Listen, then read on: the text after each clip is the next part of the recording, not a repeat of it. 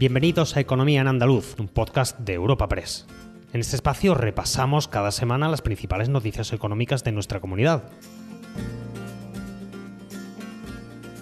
Estos son los temas que han marcado la información económica de Andalucía esta semana. La atención esta semana la concentra la Feria Internacional del Turismo FITUR en Madrid, donde Andalucía acude bajo el lema El gran escenario de la alegría, un sentimiento que se extiende a las previsiones. La comunidad espera recibir a 26 millones de visitantes en 2022 y sitúa a 2023 como el año definitivo de la recuperación económica tras registrar 20,6 millones de turistas en este 2021, una cifra que equivale a un crecimiento del 48,4% respecto al año anterior. Así lo anunciaba en Fitur el presidente de la Junta, Juanma Moreno, que destacaba el liderazgo de la comunidad autónoma en el mercado nacional en cuanto al ámbito del turismo y el hecho de que por primera vez Andalucía lidere en este sector por encima de comunidades como Cataluña o Baleares. Juanma Moreno, presidente de la Junta de Andalucía. Estamos ante un año de mejora, de clara mejoría y las previsiones que tenemos para el año que viene, según me ha trasladado el propio vicepresidente, que después él abundará también en estos datos, podemos llegar a los 26 millones de visitantes. 26 millones de visitantes, lo que supondría un importante crecimiento y esperamos, si la pandemia eh, conseguimos dominarla, conseguimos controlarla, incluso eh, esperamos que se pueda aumentar esta cifra. Espacio patrocinado por la Asociación de Trabajadores Autónomos ATA.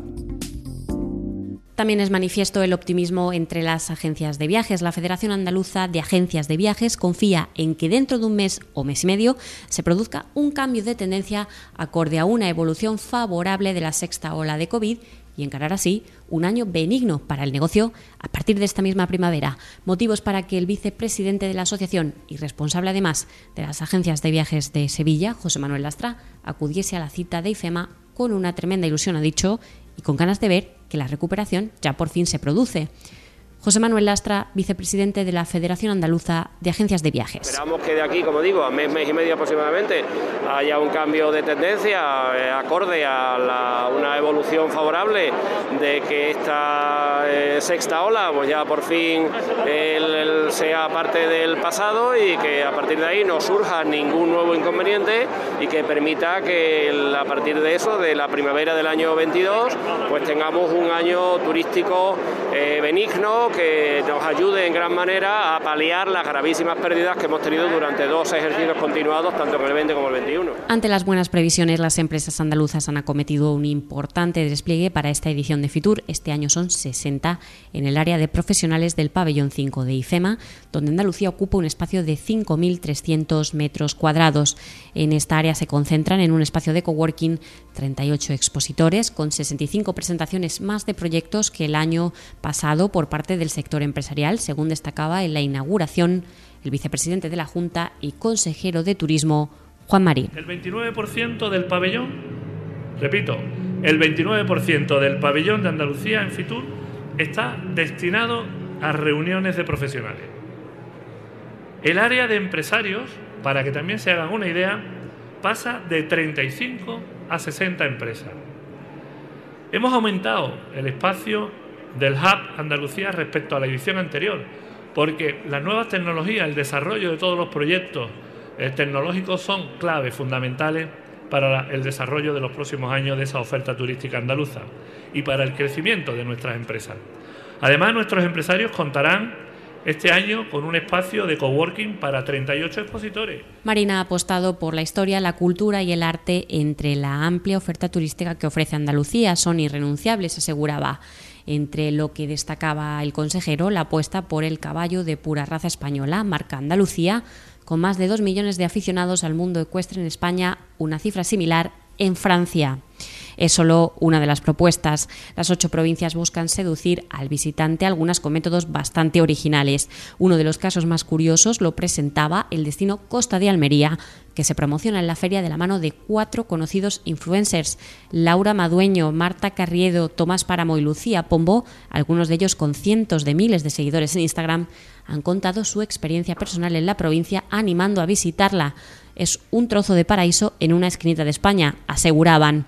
La piloto e influencer Lucía Pombo en Fitur sobre el destino Costa de Almería. Estaba pensando mientras me preguntabas y qué, qué, destaco de Almería. Es que podrías destacar mil cosas. Me hubiese encantado intervenir en, en, muchas de las cosas que decíais, porque de cada cosa, incluso gastronomía, paisajes, playas, todo, tengo que decir algo de ella. Entonces, Almería es un destino que a mi parecer no es tan conocido, cosa que a mí me alegra porque así la disfruto yo muchísimo, pero necesito venderla porque es maravillosa. Aguas cristalinas, agua del Caribe, casi podríamos decir, unas playas que son espectaculares porque son difíciles de acceder en muchos casos y eso es lo que las hace especiales, vírgenes, naturales.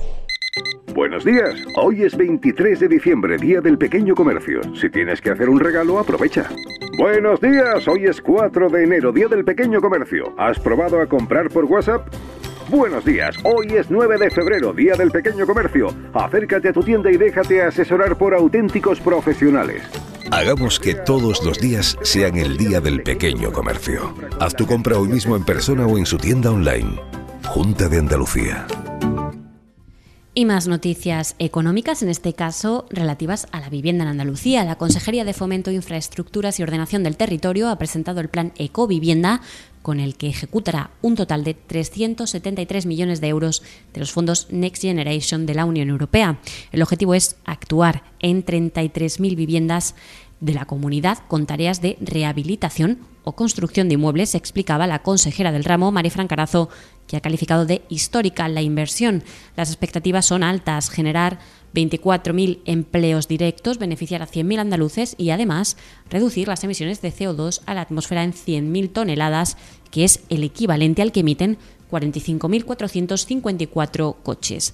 Marifran Carazo, consejera de Fomento, Infraestructuras y Ordenación del Territorio. Como pueden comprobar, es una inversión histórica, 373 millones de euros, con unos beneficios que deben ser extraordinarios para los andaluces, pero también para la calidad del aire que respiramos. En concreto, en Andalucía se invertirá 200 millones para el programa de rehabilitación, con el que se mejorarán 29.210 inmuebles, y 173 para la construcción de hasta 3.000 nuevas viviendas en régimen de alquiler a precio asequible, viviendas que han de ser edificios energéticamente eficientes y han de desarrollarse, construirse en suelo público.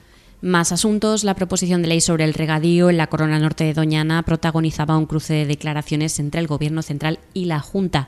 El secretario de Estado de Medio Ambiente, Hugo Morán, pedía al Ejecutivo andaluz que, por responsabilidad, vete la proposición que calificaba de engaño al sector porque plantea reconocer unos derechos históricos que no existen y, además, no aporta agua. En los planes de la Confederación Hidrográfica del Guadalquivir para el periodo 2022-2027, subrayaba, no aparece ni un metro cúbico vinculado a lo que denominaba reconocimiento de derechos inexistentes. El secretario de Estado avisaba además que se va a trasladar a los organismos internacionales que el Gobierno no se desviará ni un milímetro del Plan de la Corona del 2014. Hugo Morán, secretario de Estado de Medio Ambiente. Lo único que puedo hacer es pedir por responsabilidad al Gobierno de Andalucía que eh, ejerza sus competencias y vete la tramitación de esta proposición de ley. Que no someta al Parlamento a un debate estéril, que no traslade al conjunto de la ciudadanía eh, una conflictividad eh, basada en expectativas irreales, que aplique un mecanismo de cooperación institucional para el plan que la Confederación Hidrográfica del Guadalquivir viene eh, aplicando en la zona. En respuesta, el gobierno andaluz aseguraba que siempre va a preservar Doñana, que definía como la joya de la corona. Aseguraba además que la defenderá a capa y espada. Desde la Junta, además, se abría la posibilidad de que haya un informe previo del Consejo de Gobierno o de la Consejería competente sobre la iniciativa parlamentaria. El consejero de la Presidencia, Administración Pública e Interior y portavoz del Gobierno, Elías Bendodo. claro, y lo hemos demostrado que el Gobierno de Andalucía siempre, siempre va a defender y va a preservar Doñana. Lo hemos hecho siempre durante estos tres años. La regulación de los regadíos de la que me habla no va a suponer ampliación ninguna, sino que busca dar una solución a unos derechos históricos heredados de unos agricultores que ejercen ese derecho desde hace ya décadas, queremos equilibrar los intereses de estos agricultores con los intereses de, Doñana, que insisto, los vamos a preservar, como estamos preservando. Además, esta propuesta llega como proposición de ley porque queremos que sea consensuada. Recuerda que puedes encontrar estas y otras muchas noticias económicas en la sección Andalucía, en nuestra web europapress.es. Puedes suscribirte a este programa y al resto de podcast de Europa Press a través de Spotify, Apple Podcast, Evox o Google Podcast.